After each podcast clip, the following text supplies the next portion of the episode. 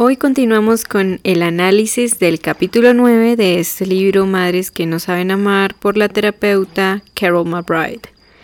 Hoy continuamos analizando y detallando cuáles son los errores que podemos llegar a cometer consciente o inconscientemente para eh, que terminan haciendo que el narcisismo se propague a la siguiente generación o que el abuso narcisista, los daños que sufriste en ese abuso, se los transfieras también ahora a tus hijos y haya una siguiente generación afectada por el narcisismo que tuviste que vivir en la infancia. Hay que recordar que el narcisismo, yo pienso que no solamente se mm, propaga a la siguiente generación, eh, criando nuevos narcisistas, sino que también se puede propagar haciendo el daño que la víctima del abuso narcisista tuvo que recibir de esa persona que fue su padre o madre, ese narcisista. Cuando tú ya eres adulto puedes llegar a seguir haciendo daño, ya no conformando un nuevo narcisista, pero sí de pronto haciendo daños que tiene una víctima de un abuso narcisista. Y hoy vamos a ver uno de esos errores o de alguno de esos fenómenos que se pueden dar cuando mientras crecías fuiste hijo y tuviste que crecer junto a un narcisista, pero ahora que eres adulto ya eres padre o madre y que puedes llegar a cometer ese error y sin saber pues les vas a estar haciendo mucho daño a tus hijos. La autora denomina este error como el actuar ese mensaje, esa creencia inconsciente que te dejó el narcisista de que no eres lo bastante buena o bueno. En el episodio anterior estuvimos hablando de la importancia de encontrar un término medio en las polaridades y eso es un paso inicial. Y si logramos obtener ese término medio, que si no sabes, pues te invito a que puedas escuchar el episodio anterior, va a ser la base sobre el cual estemos ahora fijándonos en este nuevo error. Un obstáculo para encontrar un término medio en todas las metas, convicciones, cosas que tengamos acerca de nosotros, es el que creamos con eh, a ciegas desde un decreto inconsciente incluso el que nunca seremos lo suficientemente buenos, nunca seremos suficientes. Cuando tenemos este enfermizo mensaje dentro de nosotros, lo más probable es que nuestra vida la vivamos, la actuemos eh, desde esa filosofía, ¿sí? A ver, hay algo que tenemos que tener en cuenta y es que eh, digamos que el legado narcisista por excelencia que deja impreso una infancia junto a un narcisista es esa creencia que se vuelve un decreto absoluto en tu vida, en tu subconsciente, de que no eres suficiente. No eres lo bastante bueno, exitoso, inteligente, hermoso, eh, lo que sea. Entonces, las personas, los hijos de narcisistas llegan a la vida adulta con ese decreto instalado en todo su ser, en todo su inconsciente. Por ende, pues van a vivir la vida, como ya hemos hablado en muchos episodios anteriores, de cómo es esa, esos daños que genera esa creencia en tu vida, en tus relaciones de pareja, en tu trabajo, en tu vida general, tu salud, tu autocuidado, cómo te tratas, cómo te ves, cómo es tu amor propio, tu autoimagen, todo eso lo vas a reflejar en todo. Y como dijo Carl Gustav Jung, aquello que no hacemos consciente seguirá nuestro inconsciente y a eso le llamaremos destino. Ahora, cuando tú ya eres padre o madre y sigues con ese mensaje eh, vigente en tu vida, vas a transmitirlo ahora a tus hijos. ¿Qué pasa? Yo me he encontrado con varias mamás, sobre todo mamás, que dicen, Sonia, mira, yo no quiero que mi hija eh, sienta que no es valiosa, no quiero que ella se sienta fea, no quiero que esté llorando porque, no sé, eh, ve que las otras niñas son más lindas, más inteligentes, no quiero que ella sienta eso. Y mira Sonia, yo le digo que ella es bonita, yo le digo que ella es valiosa, que yo la amo, que es importante, pero en serio Sonia es como si nada funcionara, nunca se siente bien, ya no sé qué más hacer. Entonces, bueno, esto es algo muy frustrante para muchas mamás, muchos padres. Y ahí es donde empezamos a ver, bueno, una cosa es tu discurso como papá, como mamá, pero otra cosa es qué es lo que tú estás transmitiendo con tus acciones y con tus actitudes, no tanto hacia tus hijos, sino tú hacia la vida. Tú de cara a la vida, a tus relaciones, tu trabajo, tu pareja, etcétera, el dinero, las relaciones, la familia, los trabajos, etcétera. ¿Qué es lo que realmente tú le estás diciendo a tus hijos?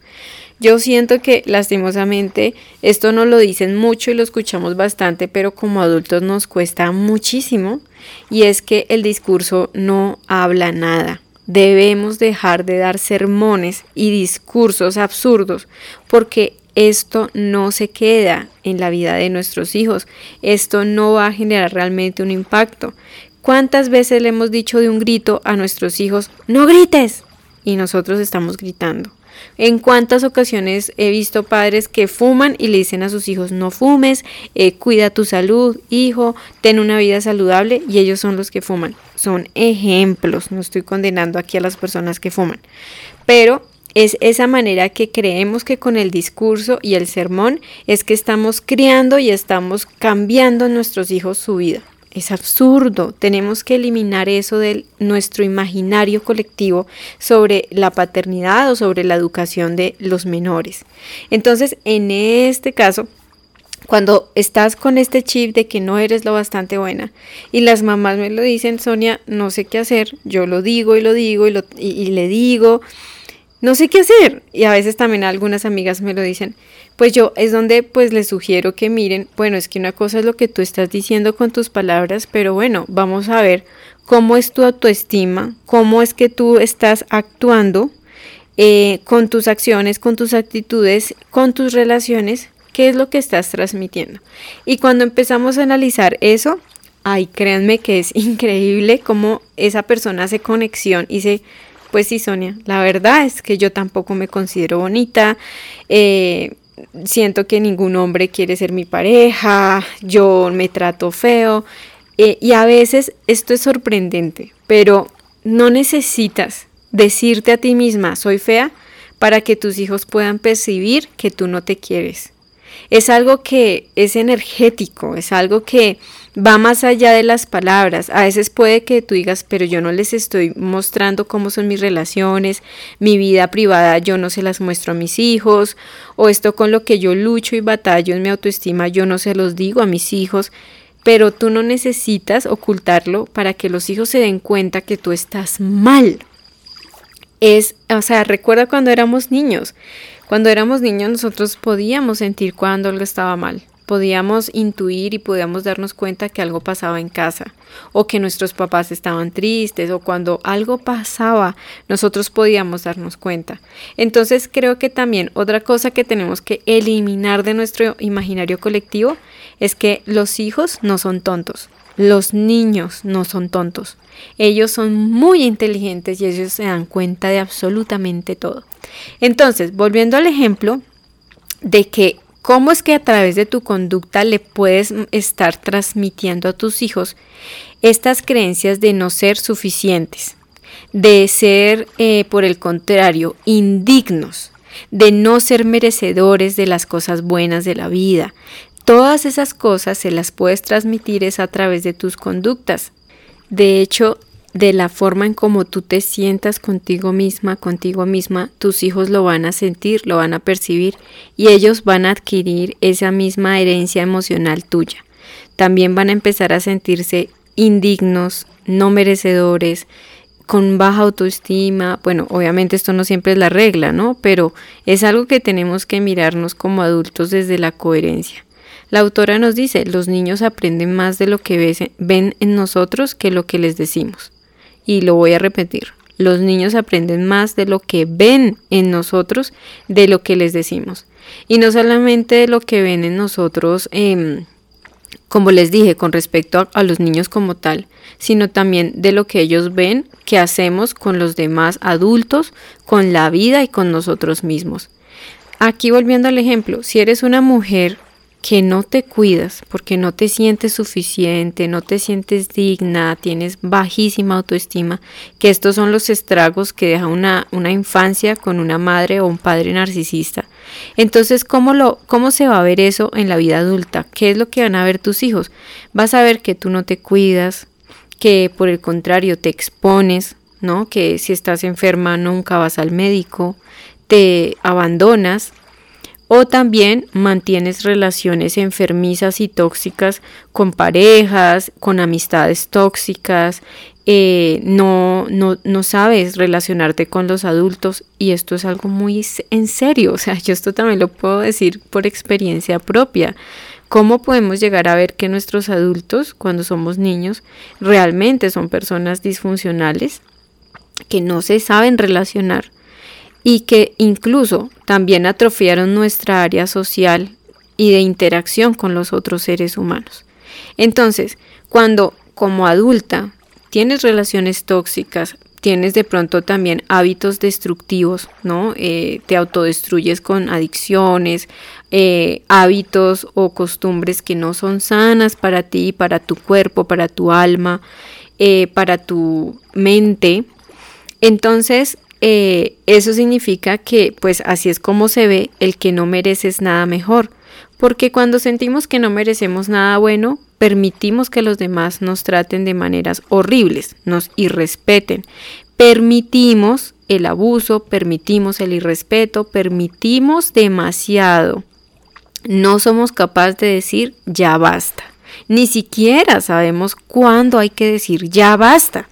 No sabemos poner límites y por lo tanto pues nos exponemos en situaciones de alto riesgo para nuestra propia vida. Y además, de alguna u otra manera, tarde que temprano también vas a terminar exponiendo a tus hijos, seas o no seas consciente de eso. ¿Cuánta gente cree que el lugar más seguro para los hijos es la familia, cuando dentro de la familia es donde más peligro hay porque es donde hay más abusadores, más irrespetuosos, personas mucho más abusivas y tóxicas que le hacen daño a los hijos? Entonces también ese es otra, eh, bueno, es otro tema, pero es lo mismo. Nosotros creemos que con nosotros están a salvo, pero tenemos es que trabajar en nosotros para realmente poder ser ese adulto sano y funcional que pueda transmitir una imagen, más que una imagen, transmitir una herencia emocional, espiritual, física a los hijos que sea sana. Nosotros creemos que la herencia es genética, ¿no? Y, material, ¿no? Lo que tú le heredas a tus hijos, pero nunca hablamos de que hay una herencia emocional. ¿Cuántas veces hemos visto que padres depresivos, pues sus hijos también son depresivos? Y también la autoestima, un sinfín de cosas, de creencias. Entonces, volviendo al ejemplo, si tú no te sientes merecedora de nada bueno, vas a tener relaciones muy abusivas porque crees que eso es lo que mereces. Y lo mismo, Tampoco vas a buscar hacer cosas que te apasionen, que te gusten. Y con el tiempo te vas a sorprender cuando veas que tus hijos van a hacer lo mismo, van a aprenderlo, van a aprender a, a relacionarse de esa manera disfuncional van a aprender a no poner límites, van a aprender que es normal que las parejas sean tóxicas, que se hieran, que se lastimen, que sean infieles, en un sinfín de cosas. Y ellos van a adquirir eso y lo van a, realizar, lo van a hacer también. Entonces, por eso es que es tan importante, eso lo dije en el episodio pasado, es muy importante que adquiramos eh, conciencia de que tu recuperación y tu proceso de sanación también es algo que le puedes heredar a tus hijos.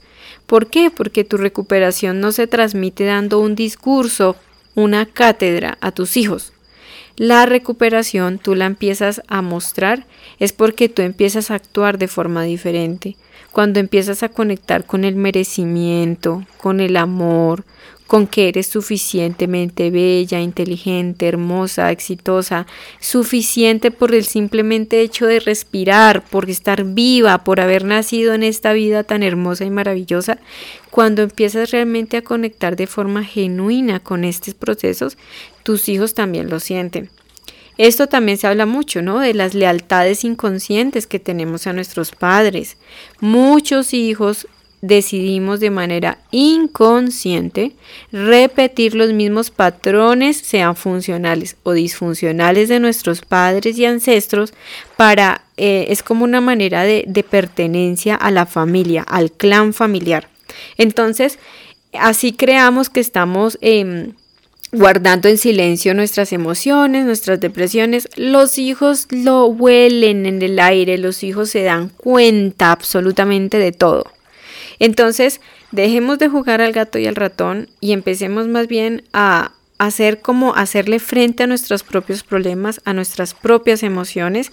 Yo recuerdo también que lo decían, eh, no me acuerdo, en una conferencia sobre la maternidad y decía una psicóloga, o sea, cuando tu hijo está cambiadito, está limpiadito, tiene todo, tiene comida, está todo, pero sigue llorando, entonces dime, ¿tú por qué lloras, mamá? ¿Qué es lo que está llorando tu hijo por ti?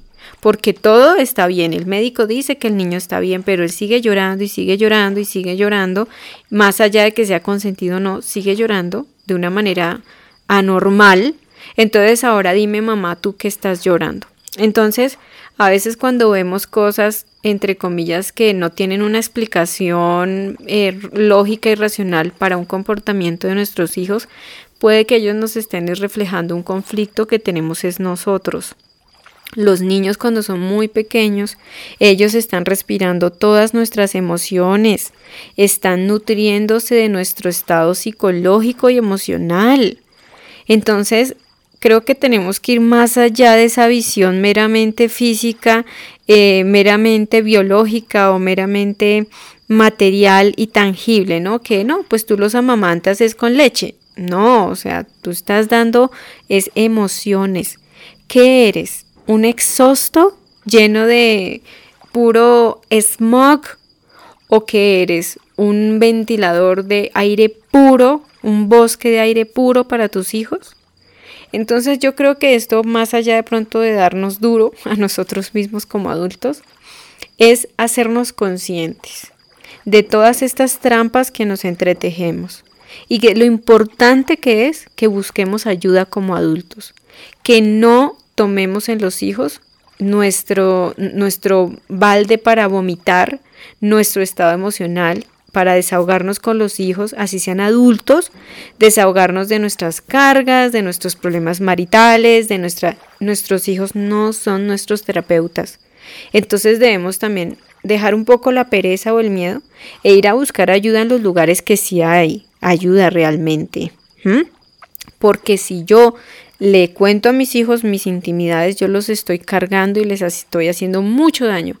Y esto es parte del abuso narcisista, que muchos narcisistas ven en sus hijos eh, simplemente como balas de oxígeno para que ellos estén al servicio del narcisista y por ende pues los niños terminan rotos terminan vacíos porque nadie suplió sus necesidades emocionales. Entonces, aquí es muy importante que podamos aprender a buscar ayuda en los lugares donde realmente encontraremos ayuda y también eh, trabajar en nuestra propia recuperación. A veces creemos que ayudar a los hijos, sí, obviamente eh, va mucho en la relación tuya con tus hijos, sí, pero es que ahí no es solamente lo único. La relación con tus hijos también tú la trabajas, es en tu relación contigo mismo, contigo misma y con tu niño interior. Porque eso también lo van a absorber tus hijos, ¿sí? Entonces, bueno, yo espero que este tema haya sido interesante por hoy. A mí me gusta bastante este tema porque nos ayuda a ser mucho más conscientes, nos ayuda a ver también la responsabilidad de la recuperación desde un ángulo mucho más realista, de no seguirla como eh, posponiendo, ¿no? Creemos de pronto que también es mejor que nuestros hijos se recuperen, que ellos estén bien y yo no trabajo en mí, yo no hago nada por mí. Ese es un fenómeno que se ve muchísimo en terapia, en terapia infantil y de adolescencia donde los padres, las familias llevan al adolescente, al niño, como si él fuera el problema, ¿no? Como, mira, es que está mal en el colegio, se porta mal, eh, no está haciendo caso, tiene problemas de conducta, no sé qué. Pero cuando tú vas y miras, el problema no solo es el niño, el problema es todo el sistema familiar y los que tienen que estar también en terapia son todos, no solamente el niño o el adolescente. De hecho, ellos a veces también lo pueden expresar como, mira, me traen a mí cuando el problema también son ellos, cuando ellos hacen mucho daño y ellos no quieren venir a terapia, ellos no quieren buscar ayuda porque dicen que el problema soy yo. Y eso es algo muy cierto. Entonces también si tú crees que mejor la solución es que tus hijos vayan a terapia nada más y que tus hijos busquen ayuda y que tú les pagas lo que quieras para que ellos vayan, pero que tú no buscas ayuda, es otra grave trampa que hace que también tus hijos sientan un enorme resentimiento hacia ti, porque de nuevo tú no estás desde la coherencia trabajando las recuperaciones contigo. Yo creo que parte de lo que es la crianza y la educación de los hijos debe venir desde el inspirar. Cuando nosotros también ponemos en práctica lo que decimos a nuestros hijos, genera una especie como de inspiración, ¿no? somos como una especie de influencers donde los niños o los adolescentes van a sentirse como, aunque no lo digan, les va a llamar la atención les va a llamar la atención, van a ver que de pronto sus padres son personas capaces de poner límites, de decir no, de pedir y dar respeto en sus relaciones. Entonces cuando sean adultos van a ver y van a aprender y a poner en práctica de que el amor es respeto, el amor no es lastimar. Entonces, mm, y pues finalmente se va a cumplir lo que dice ahí esa frase al comienzo de este capítulo, ¿no? Donde ella decía, rezo para que lo que estoy ahorrando pague la universidad de mis hijos y no su terapia. Entonces, bueno, esto simplemente ha sido como un abanico de opciones, de ideas. No es impositivo, no es eh, lo que tú tienes que hacer, no. Míralo siempre, qué cosas puedes aplicar y sobre todo, cómo estás en ese proceso que nos dice la autora Estoy viviendo mi vida desde el no soy suficiente, desde el inmerecimiento, desde no ser digno, porque eso es lo que van a adquirir tus hijos. Y bueno, volviendo al mismo punto, cuando hablo con mis amigas o esas personas también que me pedían como ese consejo, pues podíamos empezar a ver, claro que sí, que ella sí se sentía poca cosa, de que ella no tenía una buena autoimagen y que sorprendentemente su hija estaba aprendiendo y estaba haciendo exactamente lo mismo. Entonces, ahí donde tenemos que empezar es a ver que el proceso va es conmigo. La mejor manera de ayudar a mi familia y en especial a los hijos es ayudándote a ti mismo, haciéndote cargo de ti. Entonces, bueno, eso ha sido todo por este episodio. Espero que en serio, en serio, de todo corazón te haya parecido muy interesante, te haya ayudado a caer la cuenta de cosas, a crear conciencia, a empezar a, cambiar ese imaginario colectivo que tenemos sobre la supuesta educación de los hijos y empezar a, también a vernos nosotros dentro de la ecuación del cambio, de recuperarnos también, ¿sí? Entonces, para mí me encanta este tema, este capítulo me parece muy, muy hermoso y muy importante además. Entonces, bueno, gracias por haberme escuchado, por tu valiosísimo tiempo. Nos seguimos escuchando aquí en Píldoras Ataraxia y en el próximo episodio terminaremos de analizar este capítulo y vamos a hablar sobre un componente muy importante que es más crítico, es muy, muy crítico en lo que es el abuso narcisista, en lo que padece un narcisista, y es la empatía. Este es un tema coyuntural también para evitar criar nuevos narcisistas, el tema de la empatía. Y es lo que vamos a estar viendo en el siguiente episodio. Te agradezco de nuevo y te mando un abrazo.